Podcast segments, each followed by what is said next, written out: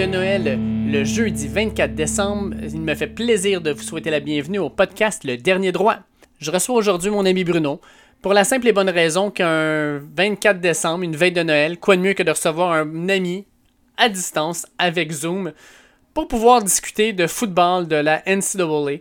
Parce qu'on a eu, euh, dans le fond, une belle fin de semaine de match la fin de semaine dernière avec nos deux équipes, Notre-Dame qui a malheureusement perdu et Floride aussi qui a perdu mais qui euh, vont vivre deux euh, destins bien différents alors que Floride jouera dans le Cotton Bowl contre Oklahoma alors que l'équipe de Bruno fera quand même partie des éliminatoires et jouera contre la puissante équipe d'Alabama.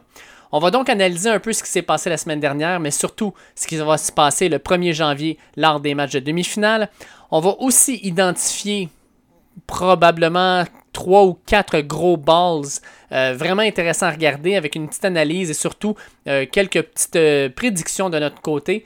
Et finalement, on va parler de ce qu'on appelle communément le recrutement. Donc, pour les équipes de, universitaires américains, on va aller chercher des joueurs au niveau secondaire pour les années à venir. Et au niveau du recrutement, on a eu la première date limite de signature qui a eu lieu la semaine dernière, avant d'avoir la prochaine qui sera au mois de janvier. Fait qu'on regarde tout ça ensemble et puis euh, j'espère que pour euh, votre temps des fêtes, vous allez pouvoir nous écouter, que ce soit dans votre auto, euh, à votre maison, dans vos écouteurs pendant que vous faites du sport et puis que vous allez apprécier le contenu qu'on vous offre en ce temps des fêtes. Sur ce, je vous fais écouter notre entrevue avec Bruno. En cette veille de Noël, j'ai décidé de me faire un cadeau, de recevoir Bruno pour jaser de football collégial américain, universitaire. Parce qu'on est dans la saison des balles et surtout, euh, nos deux équipes, les Gators de la Floride et les Fighting Irish de Notre-Dame, seront dans des matchs importants. Notre-Dame beaucoup plus que Floride, étant donné qu'ils sont dans les éliminatoires, mais euh, Floride quand même, là, un très beau duel, fait qu'on va tout regarder ça ensemble. Comment ça va, Bruno? Ça va très bien, toi? Ouais, ça va, ça va. 24 décembre, un petit podcast, euh, question de faire ça avant l'arrivée du Père Noël. Moi, j'aime bien ça. Exactement, ça va être, ça va être parfait, là. Écoute, euh, quand on regarde la NCAA, on est dans le moment de l'année, euh, je trouve, c'est peut-être le plus intéressant. Euh, on a la saison des bowls, on a les entraîneurs qui se font mettre à la porte, on a la saison du recrutement qui est en plein dans sa phase vraiment importante. On a eu le premier signing day qui s'est terminé la semaine dernière, en fait cette semaine. Puis on a une deuxième date qui va être au mois de janvier. Toi, quand tu regardes ça, c'est-tu comme Noël en même temps pour les cadeaux puis pour le football? Ah ouais, c'est une des périodes les plus les plus intéressantes de l'année au college football. Je trouve ça et le, début de saison, fin août, début septembre, quand tout le monde est, euh, est excité à l'idée de la saison, je trouve que c'est les deux plus belles périodes. En tout cas, disons qu'il y a quand même pas mal d'actions, surtout au niveau des changements d'entraîneur. Ça m'a un peu surpris avec la COVID, le fait que les universités allaient, perdaient un peu de revenus vu qu'il n'y avait pas beaucoup de spectateurs, etc. Ça n'a pas empêché certaines équipes comme Auburn de montrer la porte à leur entraîneur Gus Malzahn puis de payer un, une rondelette somme de 21 millions pour lui dire euh, Ouais, finalement, tu fais pas la job. Non seulement ça, mais le 21 millions de dollars, c'est la moitié de la somme doit, lui, doit, doit lui être remise dans les deux premiers mois dans les deux prochains mois. Fait que c'est fou. Là. Euh, puis de ce que je comprends là, en, lisant ça, l'université prend la décision, mais l'université ne versera pas un sou. Ça va être les boosters, donc les gros donateurs qui vont être en ligne pour pouvoir euh, rembourser Gus Malzahn, lui souhaiter bonnes vacances, puis euh, accueillir le nouvel entraîneur. Exactement. Donc, surprenant, mais on l'a déjà dit dans nos podcasts, le college football, c'est une question de gros dollars. Et ça en est encore une autre preuve. Puis toi, que penses-tu justement de, la, signature de Brian Arsing à, Auburn? En fait, lui qui arrive de Boise State, qui est un, ancien étudiant de Boise State, le gars, il arrive avec une fiche assez impressionnante. Euh, puis là, il arrive à Auburn dans un, dans un milieu qui va être bien différent de son petit patelin. Là. Toi, t'en penses quoi? Ben, quand je regarde ça, euh, en toute honnêteté, Brian Arsing a remplacé Chris Peterson qui est allé à Washington. Chris Peterson euh, avait connu du succès à Boise State, a connu énormément de succès à Washington, un entraîneur euh, reconnu euh, à, travers le college football. Si je regarde Brian Orson, il avait sensiblement la même fiche un peu que Chris Peterson, c'est comparable. Mais là, tu passes de Boise State à Auburn dans le sec. Je pense que ça va être un clash assez phénoménal pour lui. Là. on s'entend que dans le sec, tous les coups sont permis, en haut, en bas de la ceinture, d'un genou, n'importe quoi, tricher. L'important, c'est de gagner. on s'entend que quand tu t'en vas dans une division où tu as Nick Saban, Ed Origeron, Jimbo Fisher, tous des gros noms, tu t'en vas te mesurer à eux autres, puis ça va être ça, ton standard. Ah, embarques là, ça, Lane Kiffin, Mike Leach, c'est tous des gars expérimentés, c'est tous des gars qui ont une grosse tête de football, puis qui ont une renommée aussi. Fait que toi, il faut que tu rentres là-dedans, puis ton principal adversaire, là, Auburn, là, puis Gus Malzahn l'a montré, il a survécu à Auburn en battant Alabama trois fois. C'est le seul entraîneur qui a battu Alabama plus de deux fois. Puis malgré ça, là, euh, ça a l'air que c'était pas assez. Fait que moi, euh, en tout cas, je, je comprends pas la décision d'Auburn. Je pense que c'est une genre de décision qui pourrait venir les hanter. Euh, un peu comme quand ils ont à, Nebraska, ils, ont, ils, ont, mis à la porte leur, entraîneur historique, dans le fond. Là, Là, j'ai un blanc, je ne me rappelle plus son nom. Là. Je pense que c'est euh, Frank Solich. Euh, oui, Frank Solich, qui gardait Nebraska chaque année là, comme un, excellent programme. Il y a eu quelques années dans, le fond de Vachemeg. Ils l'ont mis à la porte en se disant on va aller chercher euh, Brian Callahan, un gars de la NFL. Puis ils, ont, sont jamais revenus au niveau où ils étaient avec Frank Solich. Fait que moi, je pense qu'Auburn, peut-être qu'ils. Je sais pas s'ils vont se brûler, là, mais moi, je pense qu'il y avait un entraîneur qui faisait le travail, qui les gardait dans le match contre le, le grand duel de l'année. Regarde Jim Harbaugh à Michigan, incapable de battre Ohio State. Euh, je ne sais pas comment ça va virer, mais c'est un bon, euh, une bonne, décision d'Auburn d'aller chercher Arsing. Euh, un petit peu out of the box, mais est-ce que ça va être un succès assuré? J'en doute. Là. Moi, honnêtement, je suis vraiment surpris parce que je m'attendais à ce que ce soit Hugh Freeze à Liberty qui s'en aille à Auburn. J'étais convaincu de ça. Et là, je vois que c'est Brian Arson. Et si je m'appelle Jeremy Pruitt à Tennessee, disons que je commence à regarder mes valises puis je ne les mets pas trop loin de la porte. Ça, puis ton chéquier en même temps, tu regardes ton compte de banque, j'ai-tu assez de place pour une coupe de millions de plus? Je pense que oui. Écoute. Euh, ouais. Parce que You Freeze, euh, je pense que c'est une question de. Si c'est pas cette année, c'est l'année prochaine qu'il va revenir dans le SEC. Et euh, Hugh Freeze est quand même un excellent entraîneur euh, au niveau euh, football. Ça va être assez. J'ai hâte de voir. J'ai hâte de voir. Puis, tu tu parlais justement là, dans, la, dans SEC avec leur fameux dicton là, It just means more. Il euh, faut que je parle des Gators qui sont retrouvés avec leur entraîneur Dan Mullen sous les feux des projecteurs à cause de, de, de pénalités que la NCAA va probablement leur donner à cause de, de, de mauvaises actions lors du recrutement. En gros, là, euh, il aurait probablement discuté avec des joueurs dans, le temps où il n'y avait pas le droit. Il aurait, texté des joueurs, des centaines de joueurs alors qu'il n'avait pas le droit de le faire. Tu sais, leur a pas donné d'argent. Il est juste entré en contact avec eux. C'est là que tu te rends compte que la NCAA sont complètement déconnectés. ils vivent dans un monde, je pense, où ils pensent encore que le téléphone, c'est un téléphone à roulette. Puis euh, tu peux appeler, alors que maintenant, avec un cellulaire, tous les joueurs ont des cellulaires 24 heures sur 24 sur eux.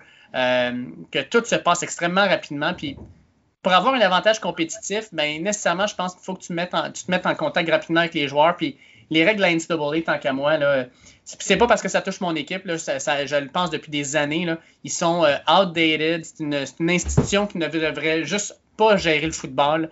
Puis euh, d'ailleurs, il y a eu un l'ancien, je pense que c'est l'ancien ministre euh, sous euh, Obama qui gérait un petit peu tout ça, qui a donné un rapport qui a dit qu'il devrait y avoir un organe externe qui devrait être créé pour gérer le football et on devrait se dissocier de la NCAA. Je suis 100% d'accord avec lui. Ah, tout à fait. Puis ça m'a fait sourire quand j'ai vu euh, la nouvelle touchant l'équipe des Gators de la Floride. Et j'ai tout de suite pensé à, à notre ami, ben, ami entre guillemets, euh, Barton Simmons du Cover 3 Podcast, euh, que toi et moi, nous écoutons religieusement, quand il, mentionnait, tu sais, quand tu es un entraîneur de haut niveau, puis que ça fait 2, 3, 4 ans que tu es dans une université, puis tu n'as pas eu encore une enquête de la, la NCAA sur tes pratiques, ça veut dire que tu ne travailles pas assez fort. Fait que Dan Mullen a atteint cet objectif-là assez rapidement.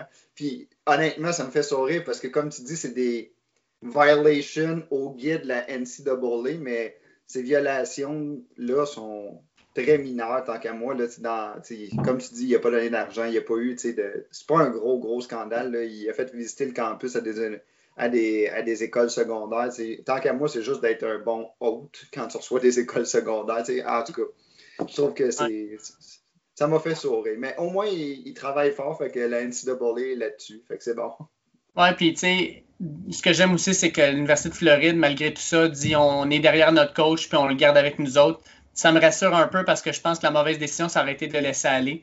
Euh, puis Dan Mullen, sincèrement, là, quand on parlait justement de, bonnes de bonne signatures d'entraîneur, ça en a été une excellente. Euh, il fait un travail admirable. Puis on l'a vu, là, on, va en parler, mais le SEC Championship contre Alabama, Alabama, tout le monde disait que c'était une équipe euh, quasi imbattable, une équipe vraiment là, une tête au-dessus de tout le monde. Mais crime, les Gators, on les a tenus jusqu'à la fin. On est la seule équipe qui a forcé Alabama à faire de la gestion de temps d'horloge en fin de match pour pouvoir empêcher les Gators de reprendre le ballon puis peut-être égaliser le match. Euh, j'ai été vraiment impressionné par la façon dont les Gators ont joué et ont répondu après une défaite, euh, on va la dire décevante, c'est pas humiliante contre LSU la semaine d'avant. Oui, c'est là que tu vois que la défaite contre LSU euh, fait mal parce que si jamais Floride avait gagné contre LSU, je ne suis pas nécessairement certain que Notre-Dame aurait fait les, les playoffs. Ça aurait peut-être été Floride qui serait qui aurait continué à être dans les playoffs. Donc, parce que honnêtement, euh, avec un écart de 6 points, euh, offensive explosive, c'est vraiment votre défensive qui, euh, qui était votre talon d'Achille cette année, là, à mon humble avis. Là, mais encore là, mais votre offensive était quand même quelque chose. Là, Carl Trask a, joué tout un match. Carl Pitts, le wide receiver Tooney, c'est tous des joueurs là, qui sont vraiment spectaculaires et qui ont fait du bon travail. Là. Exact. Là, tu parles de Kadarius Tony. Là, ça a été un problème pour la, défensive d'Alabama que tout le monde disait très forte depuis maintenant plusieurs semaines. Euh, puis ils ont clairement là, décidé de mettre leur meilleur corner, euh, Patrick Surtain, ils l'ont mis, euh, comme tu disais, sur, sur Carl Pitts. Puis Carl Pitts, écoute, il n'y a, aucun bon sens, ce gars-là. Puis d'ailleurs, c'est le premier tight end de l'histoire à être nommé pour le, le, trophée Biletnikov qui est remis au meilleur receveur. On n'a jamais vu un tight end être nommé pour ce titre-là. c'est le premier avec raison. Il ne gagnera pas, je l'annonce en grande primeur, mais juste d'avoir cet honneur-là, c'est quand même pour moi quelque chose d'important. Puis euh, je pense surtout les Gators, ce match-là, ils sont tirés dans le pied dès le premier quart. Euh, on a été capable de faire une interception, mais notre, notre safety s'est fait démolir euh, sur un plaqué dans le fond de, euh, d'un receveur de Alabama. De John Mechie. De John Mechie, un Canadien d'ailleurs. Puis euh, il, a, il, a, créé le fumble qu'Alabama a repris, puis le jeu d'après, il faisait un toucher. On a pris des pénalités au mauvais moment. Je pense que le premier quart, c'est ça qui nous a fait mal parce que le reste du match, on a joué de façon admirable. Disons que son angle mort à, Dean, il ne l'avait pas vu. Puis ça a été un drôle de premier essai finalement pour Alabama, mais oh my god, ça, ça, a frappé dur ce coup-là. -là, J'avais mal pour lui. Là. Écoute, euh, parlons de coup dur euh, parce que euh, Notre-Dame en a eu un, lui, cette fin, la même fin de semaine, en fait, lors du match contre Clemson. Trevor Lawrence a montré pourquoi c'était le meilleur joueur au college football. Et tu parlais justement de, du Cover Tree podcast qu'on écoute religieusement. Et il le disait, la différence de Trevor Lawrence, c'est pas nécessairement au, moment de regarder les statistiques qu'on va le voir. C'est sur le terrain, c'est le genre de joueur qui va faire en sorte que tout le monde autour de lui va être meilleur. C'est ce qu'on a vu en fait. Trevor Lawrence amène tellement d'attention sur lui que ça libère d'autres joueurs.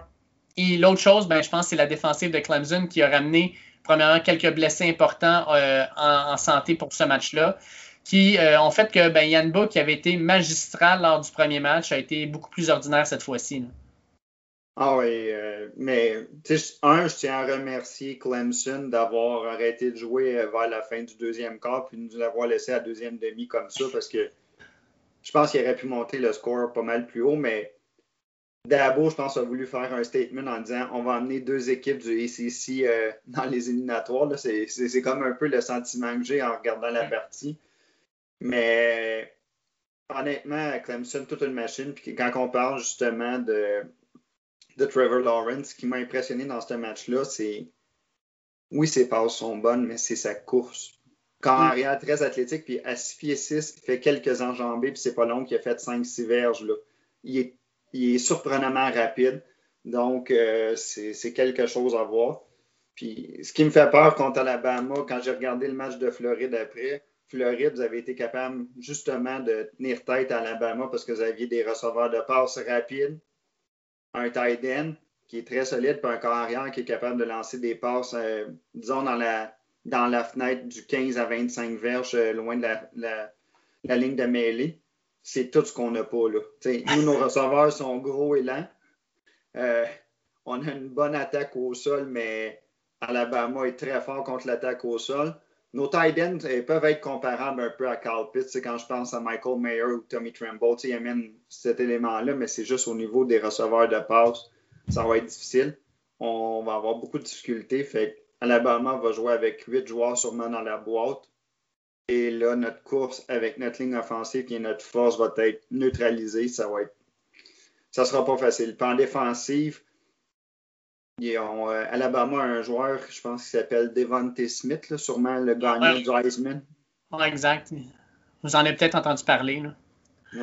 Et euh, je te dirais que notre faiblesse, c'est notre tertiaire.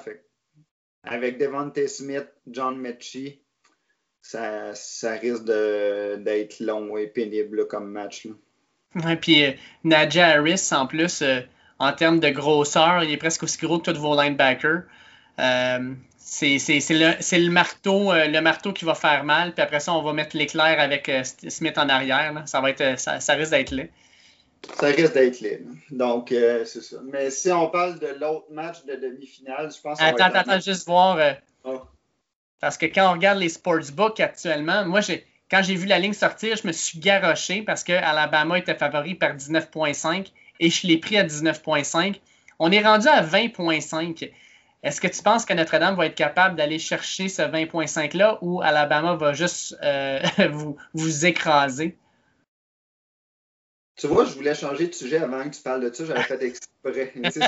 C'était prévu, je ne voulais pas parler de la ligne. Euh, écoute, 20,5, je trouve ça encore faible. Je trouve ça encore faible. oh là là. Euh, non, c'est. Ben, je dis ça, puis c'est mon point là-dessus, c'est que notre coordonnateur à la défensive, Clark Lee, a été nommé entraîneur-chef à Vanderbilt là, une semaine et demie. Donc, veut, veut pas, euh, je pense que tu as beau avoir le, meilleur vouloir du monde, tu as maintenant deux rôles à remplir, puis tu t'en vas jouer contre la meilleure équipe du college football. C'est pas concentré à 100% sur ton seul rôle, Déjà à 100% ça aurait été difficile, mais là, tu veux, veux pas, tu es en train de. faut qu'il construise son équipe d'entraîneurs à Vanderbilt, faut qu'il regarde ses joueurs, tout ça. Les, les, entraîneurs peuvent compartimenter, mais à un moment donné, il y a 24 heures dans une journée, 7 jours semaine, et ça n'arrivera pas. C'est pour ça que je me dis que le 20.5 est quand même pas si élevé que ça. D'après moi, on va perdre plus que par 3 touchés. Le pire là-dedans, c'est qu'il y a 8 ans, notre-Dame jouait contre Alabama dans le BCS National Championship. Puis bizarrement, là, je trouve que les deux équipes se ressemblent. Euh, l'équipe d'Alabama était tellement dominante en 2013, puis celle de année allait aussi. Puis Notre-Dame, vous étiez une bonne équipe, mais malheureusement, qui se comparait mal à Alabama. Puis Alabama, vous avez battu 42 à 14, mais le match était déjà fini, je pense, à la demi. Je pense que c'était 28-0, je me rappelle bien. Je me rappelle, on était dans un bar, puis on est parti à la demi en se disant, bon, ben, la game est finie, on peut retourner à la maison. Euh, je sais pas, j'ai. La dernière année de Mantiteo à Notre-Dame. Avec euh, non, j'aime ça parce que tu frappes sur le clou aujourd'hui. Je euh, je sais pas ce que j'ai fait pour mériter ce genre d'attention-là. Tu parles de la ligne de 19,5 qui a monté à 20,5. Tu me reparles de la défaite crève-cœur en 2012 où on n'a pas été là du tout de la game. Vraiment, Dave, je te remercie. Ça fait plaisir. Joyeux Noël. Ben, merci. Ben, écoute, euh, c'est très apprécié. Maintenant que j'ai passé mes cadeaux, on va passer au prochain match. Bon, euh... ouais, hein, c'est bonne idée. Enfin, non. Yes, fait que Ohio State contre Clemson, match qui, à la base, est une reprise de la demi-finale de l'an dernier, qui avait été, selon moi, l'un des meilleurs matchs, non seulement des balles, mais de la saison. Ça avait été un match extrêmement excitant, chaudement disputé, gagné par Clemson à la toute fin.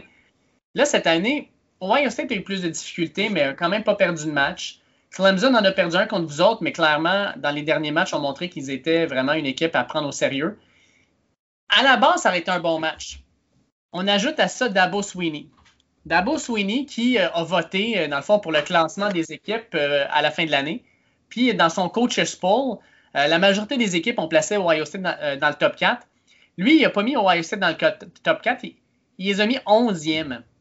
Euh, puis après ça, il dit non, non, c'était pas une erreur. Je sais vraiment mis 11e. Je ne vois pas là. Il ne devrait pas être là. Euh, ce qu'on appelle communément mettre de l'huile sur le feu. Euh, avec tout ce qui s'est passé, ben, Clemson est présentement favori par 7 points et demi. Quand j'ai fait mon bet, moi, je les avais mis avec Clemson qui était favori à ce moment-là par 8. Fait que la ligne a un peu baissé. Est-ce que tu penses qu'Ohio State a ce qu'il faut pour tenir avec Clemson? Ohio State n'a aucune chance dans ce match-là, à mon humble avis. J'ai vraiment l'impression que Clemson va dominer la partie et ça ne m'étonnerait pas qu'il couvre le spread et même plus. Là, et de façon. Ohio State, quand je les ai vus jouer contre Northwestern, j'ai regardé la partie très décevant. Puisque ce qui va être encore, je pense, plus challengeant pour Clemson, c'est qu'il y a eu des rumeurs, euh, surtout au début de la saison avec Justin Fields, comment il jouait, qui avait, euh, dans le fond, plus de passes de toucher que de, passes euh, non complétées dans ses trois premiers matchs. Je pense que Trevor Lawrence, comme tout athlète, veut prouver que c'est le meilleur joueur. Je pense que c'est un très beau stage pour faire ce statement-là devant tout le monde le 1er janvier. Et honnêtement, Ohio State ont juste joué six matchs. Ils ont eu de la misère. C'est un peu. Il y, a, il y, a eu plusieurs cas de COVID euh, dans l'équipe. Disons qu'ils n'ont pas eu la chance d'être bien rodés. Tu veux, veux pas, tu joues six matchs, oui, tu es peut-être un peu plus frais, tu as peut-être moins de blessures, etc. Mais tout ton synchronisme, etc., peut être moins là, à mon humble avis. Donc, j'ai, Clemson me fait peur. Là. Clemson, je pense, va voir faire un statement pour bien se préparer contre Alabama. Je sais pas, moi, je regarde euh, euh, Dabo Sweeney faire ce statement-là. Là. Puis, tu sais, tout le monde dit, ah, ça va motiver les troupes à Ohio State. Ils vont sortir avec le couteau entre les dents. Puis, tu sais, Northwestern, bon, euh, Olave, leur meilleur euh, receveur, n'était pas là à cause du contact tracing avec le COVID. Ils vont être meilleurs. Sérieusement, là, euh, Clemson a une offensive que Ohio State n'a jamais vue cette année, même pas proche. ils ont eu de la misère contre Indiana, puis je dis pas qu'Indiana est une mauvaise équipe, loin de là mais il n'y avait pas une équipe comme Clemson. Et Indiana les a allumés sur le euh, D-ball pendant tout le match. Moi, euh, voir Trevor Lawrence, je pense qu'il va avoir beaucoup de plaisir lors de ce match-là. Travis Etienne, tant qu'à moi, va avoir un gros match aussi. Et Dabo Sweeney, ça ne me surprendrait pas qu'il tente de faire un point en écrasant Ohio State, en les battant par 15 euh, points, 20 points, 25 points, pour montrer au monde, regardez, je disais que cette équipe-là, elle n'avait pas, pas sa place ici, ben, je vous le prouve présentement. Fait que ça ne me surprendrait pas. par le passé, Dabo Sweeney a été ce qu'on appelle en anglais ruthless. C'est quelqu'un qui n'avait pas de qui, avait pas de pitié pour ses adversaires, puis je pense qu'il n'aura pas plus pour. Euh, on l'a vu avec Georgia Tech cette année, je ne sais pas ce qu'ils ont fait, mais ils leur ont mis 70 points d'en face, puis ont continué à jouer quand même. Euh, moi, je pense qu'Ohio State, sont, ils sont dus pour une solide, une, une bonne grosse dégelée. Là. Puis honnêtement, ça ferait quasiment mon affaire parce qu'après ça, ils pourraient dire Avez-vous vu Notre-Dame euh, Ils ont perdu par tant de points, mais ils ont gagné une fois contre Clemson, fait qu'ils sont quasiment euh, au même niveau qu'Ohio State, qu'on n'arrête pas de se faire dire qu'on n'est pas au même niveau. Donc, tu sais, ça, pourrait juste euh, venir bien finir ma saison. Là, parce qu'on s'entend, là. Les, probabilités que Notre-Dame contre, contre Alabama sont excessivement faibles. Là. Oui, quand, tant qu'il y a de la vie, il y a de l'espoir, mais disons que. Soyons réalistes. C'est ça, exactement. C'est bien le fun, l'espoir, mais c'est pas ça qui tient en vie, tu sais. Non. Euh, je voulais juste euh, terminer en fait euh, ce podcast-là avec quelques balles que je trouve intéressants, outre les demi-finales. Puis quand on aura les résultats de demi-finale, quoi qu'on se doute pas mal tous qu'on va avoir un Clemson Alabama numéro 4, là, quand on aura les résultats, ben, on s'installera après le jour de l'an puis on fera les analyses pour ça. Mais il y a des balles que je trouve vraiment intéressants qui s'en viennent. Le premier en liste, euh, le 26 décembre, ce sera Liberty contre Coastal Carolina. Le ball où on a les deux équipes avec des records, euh, leur, fiche la plus euh, intéressante après Alabama contre Notre-Dame. Alabama-Notre-Dame, c'est 22 victoires, une défaite combinée. Liberty Coastal Carolina, 20 victoires, une défaite combinée. Coastal Carolina est invaincu à 11-0. Liberty à 9-1. comment tu vois ce match-là virer, toi? Moi, honnêtement, j'y vais avec Liberty. Hmm. Liberty m'a vraiment impressionné cette saison. Euh, Coastal Carolina aussi, je pense que c'est l'équipe Cendrillon. Mais je pense que Hugh Freeze va faire un statement.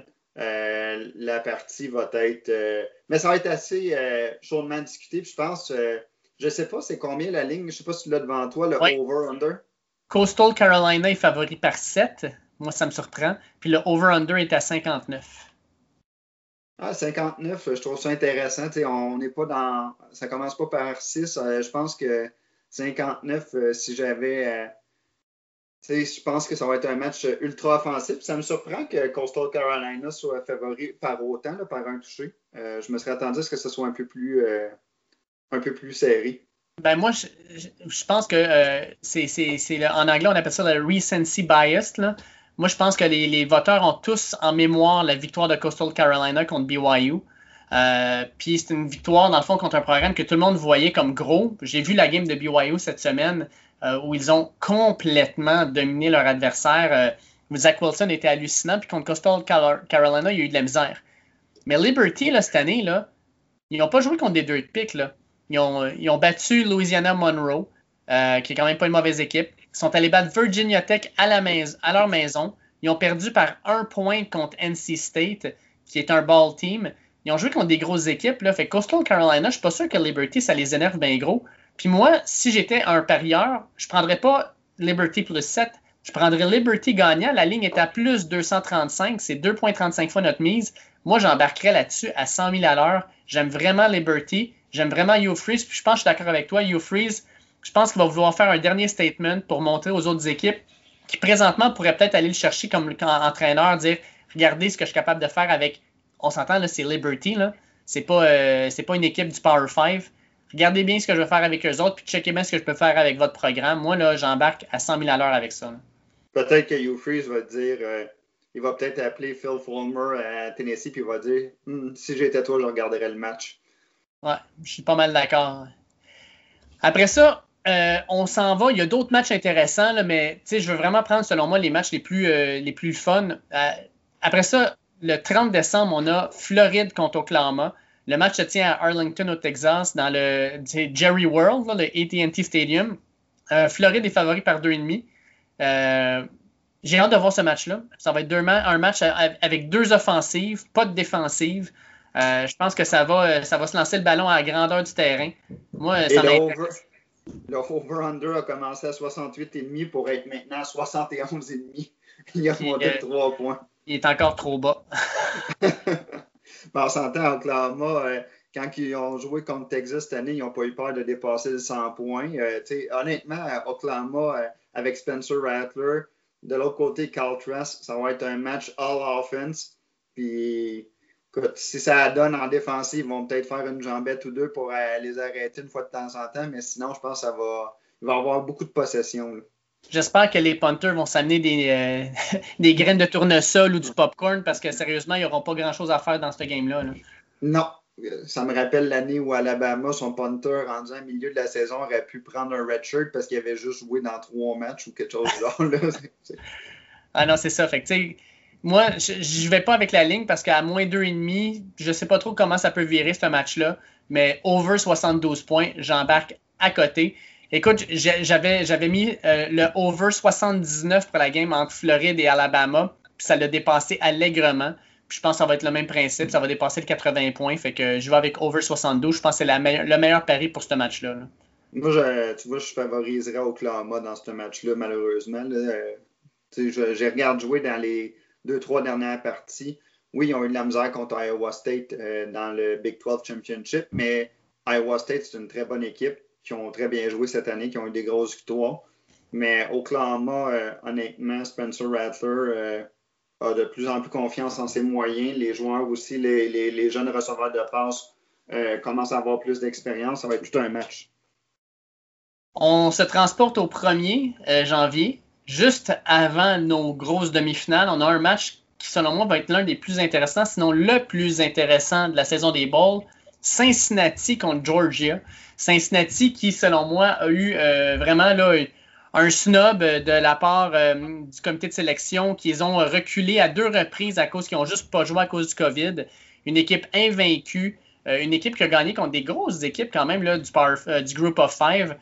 Puis ils sont négligés par 7 points contre Georgia.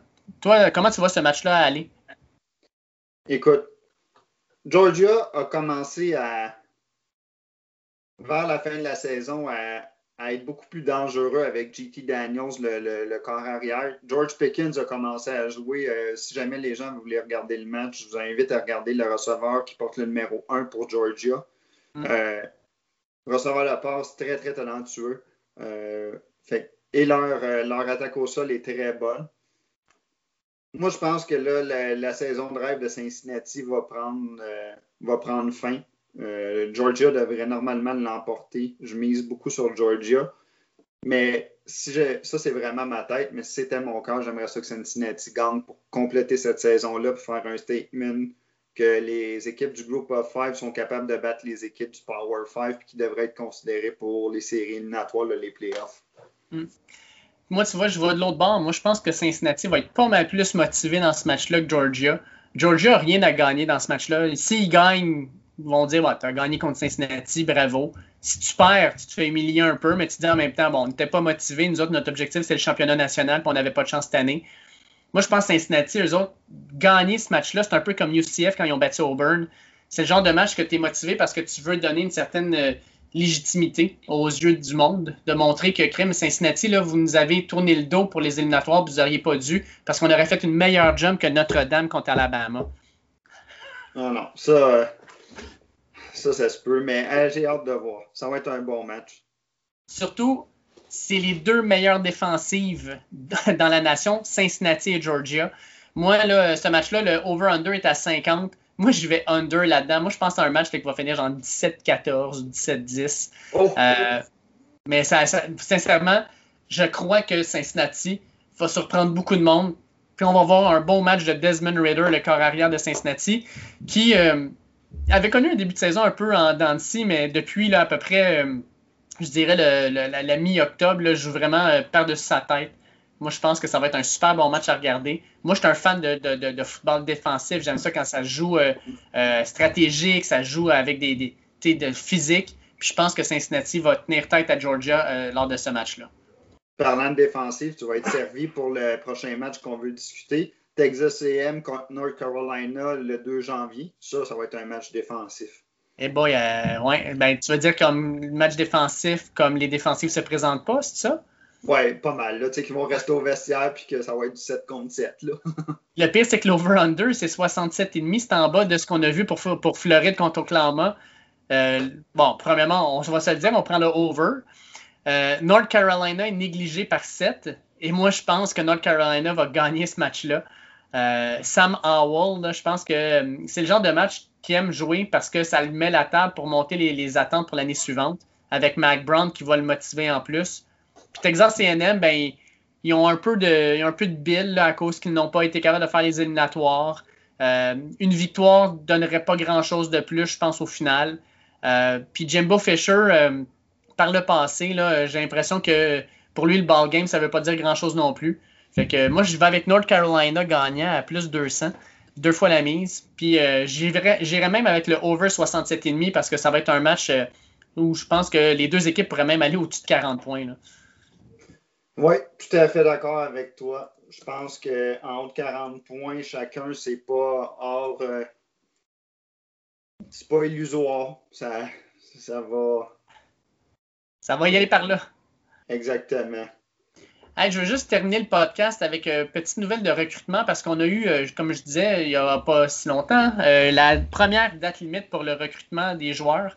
Euh, on a une deuxième date limite qui s'en vient au mois de, au mois de janvier. et jusqu'à maintenant, Alabama, grosse surprise, a la meilleure classe aux États-Unis, suivi de près de Ohio State, Georgia, LSU, Clemson, Oregon, Texas AM, Notre-Dame, Oklahoma et Floride qui terminent le top 10. Qu'est-ce que qui a, retenu ton attention lors du premier signing day de cette année? Ce qui a retenu mon attention, c'est tu regardes le classement présentement quand on regarde sur 247 euh, Sports. Tu l'as bien dit, Alabama premier avec 7 5 stars, 14 4 stars. Ohio State, 5 joueurs 5 euh, stars, 13 4 étoiles. Clemson est cinquième. C'est le nerf de la guerre pour être des équipes dominantes au, college football, c'est d'avoir un, tu commences avec le bon recrutement, puis deux, il faut que tu les développes bien, parce que des fois, il y a des équipes comme Florida State qui ont recruté, euh, qui finissaient dans le top 5, puis que finalement, ça n'a jamais rien tourné à de bon, parce que les joueurs n'étaient pas développés par les entraîneurs. Mais le nerf de la guerre est là. Puis si je regarde Notre-Dame est huitième, Floride est dixième. Donc, quand tu te retrouves dans le top 10, c'est c'est là, c'est le meilleur moyen pour te retrouver justement en position de faire les playoffs, quoi que ce soit. on regarde le top 10 présentement Alabama, Ohio State, Georgia, LSU, Clemson, Oregon, Texas AM, Notre-Dame, Oklahoma, Floride. Ça vient pas mal rejoindre les matchs qu'on vient de parler. il y a quand même une, une, corrélation qui est quand même très forte entre le recrutement et euh, la probabilité que tu sois bien classé aussi euh, dans les saisons subséquentes. Ah, tant qu'à moi, présentement, la grosse surprise, c'est Auburn. Auburn est classé 41e. Euh, seulement 4 4 stars, aucun 5 stars. Euh, puis là, il change, d'entraîneur. Euh, j'ai, bien hâte de voir ce que Brian Arsing va être capable de faire avec ça parce que ouf, la, pente va être ardue à remonter, moi dire. S'ils sont pas capables d'aller recruter les bons joueurs pour le deuxième signing day, ça, risque d'être quelques années plus de, de vache pour Auburn. Ah, tout à fait. Mais moi, tu m'as parlé de la, plus grosse surprise. Et, ma plus grosse surprise, je vais te le dire bien franchement, c'est au numéro 20, Arkansas, qui est classé 20e avec Sam Pittman. Yeah. Euh, il fait toute une job. Hein? Oui, honnêtement, très impressionnant. Euh, j'ai... C'est quand même... Euh, je suis sans mots devant cette performance-là. Là. Puis comme tu dis, euh, tu as des équipes comme Auburn qui sont 41e. Tu as des équipes là, qui vont loin. Là. On regarde Cincinnati, malgré euh, que ce soit une équipe du Power 5, ils sont quand même 45e, mais ils ont 24 3 étoiles, mm. joueurs de 3 étoiles. C'est quand même très bien pour une équipe du Power 5 là, de se retrouver dans le top 50 comme ça. Là. Ah, puis, tu sais, dans les surprises, là, Florida State est 22e, mais en avant d'eux, tu as Maryland tu sais, quand Maryland, dans ta propre conférence, est en train de, te surpasser au niveau des recrues, il y a un méchant problème. Euh, mais Maryland fait un bon travail. Ole Miss avec Lane Kiffin. Lane Kiffin, c'est sa première vraie classe complète. Il est 18e, loin devant Mississippi State qui est 37e. Euh, puis Mac Brown continue à faire du bon travail à North Carolina. Mac Brown, 13e. Euh, ça aussi, selon moi, c'est une belle, une cuvée pour lui. Fait que non, il y a des équipes qui clairement sont en train de remonter. North Carolina remonte. Miami dans le top 15 avec une 11e aussi. USC qui allait vraiment pas bien, là, est rendu 14e. Euh, moi, je pense que les, puissances en place, oui, sont là, mais on a quelques programmes qui commencent à remonter la pente et qui vont être dominants dans les prochaines années. Oui, puis en terminant, moi, la surprise, euh, une autre surprise que j'ai, c'est de voir Alabama, comment ils ont été chercher des joueurs euh, de l'État du Texas. Mm. Euh, ils ont été chercher le, le, l'offensive tackle Tommy Brockheimer, un joueur de 17 ans qui fait 6 et 6, 283 livres, qui était classé premier au, au Texas. Ils ont été chercher le deuxième joueur au Texas aussi, qui est le meilleur running back de la QV euh, de cette année, qui est Kamar Wheaton, qui fait 5 et 11, 190. Donc, on s'entend que Alabama a été chercher deux des meilleurs joueurs secondaires du Texas, ce qui est quand même assez rare, parce que normalement, Texas euh, sont quand même assez bons pour garder leurs joueurs sur les meilleurs joueurs de l'État à l'université Texas ou sinon à Texas AM, mais là, c'est Alabama qui était euh, faire un raid dans dans cet état-là pour aller chercher les meilleurs. Ouais, puis, tu sais, pour la deuxième date de recrutement, là, à date, dans le top 50 de 24-7, il y a juste six joueurs qui ne sont pas signés, dont le premier overall, Corey Foreman. La majorité du, monde disent qu'il va signer avec South Carolina, quoi Clemson est encore dans le coup. Puis le numéro 3, JT Touya. Ah non, je pense qu'il va signer avec South California, USC. Ouais, USC. Ah, excuse, j'ai dit quoi, South Carolina? Ouais. Et méchante erreur, c'est pas pareil. Sans, ouais, USC, ce que je veux dire, USC, c'est plus facile. Puis euh, l'autre qui est quand même important aussi, ça va être euh, GT Tui Mo Lao, euh, un defensive end, c'est le numéro 3 au total. Lui, probablement que ça va aller avec Ohio State. la majorité du monde dit que c'est là qu'il va aller, va aller signer. Fait que, il, y a, il y a moins de gros noms, disons, pour la deuxième date. Mais j'ai bien hâte de voir là, quelles équipes vont être capables d'aller chercher des joueurs qu'on ne pensait pas qu'elles allaient être capables au départ.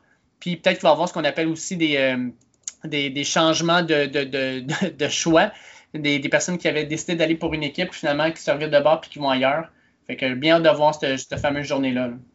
Exactement. Écoute, Bruno, euh, je te souhaite un joyeux Noël à toi et ta famille, puis euh, je le souhaite aussi à tous nos auditeurs.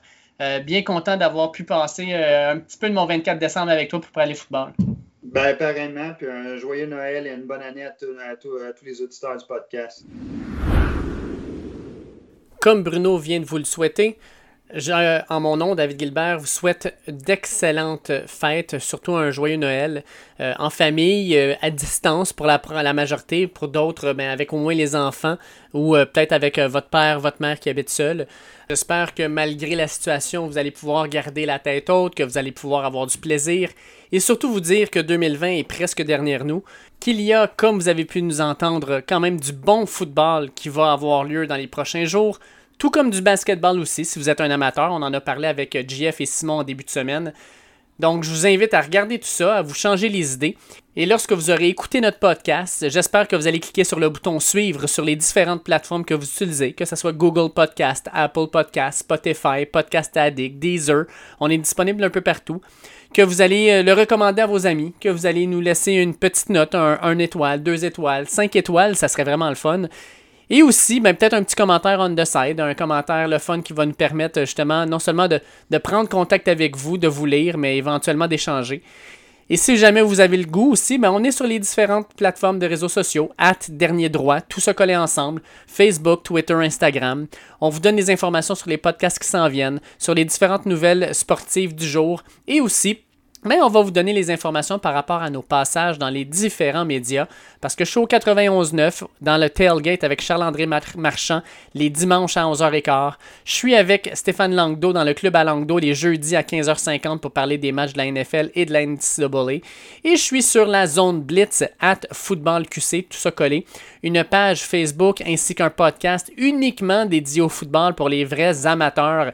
Euh, on vous donne l'information NFL, NCAA, des analyses on a du plaisir à le faire, on a du plaisir à échanger avec vous. Donc, sincèrement, changez-vous les idées, écoutez un petit peu de sport, mettez la switch à off, profitez de tout ça. Et dans une semaine, on pourra dire que l'année 2020, cette magnifique année de marde, sera derrière nous et qu'on va pouvoir regarder 2020, 2020 dans le rétroviseur et regarder en avant 2021, une année, je l'espère, qui sera pleine d'espoir, plein de projets, pleine de belles opportunités. Mais d'ici là, moi, je vais vous faire un ou deux podcasts supplémentaires. Et sur ce, je souhaite encore une fois un joyeux Noël. Merci d'être là avec nous. Ça nous fait chaud au cœur de savoir que vous nous écoutez. Et puis, on va se reparler au retour de la fin de semaine de Noël lundi prochain. Ciao!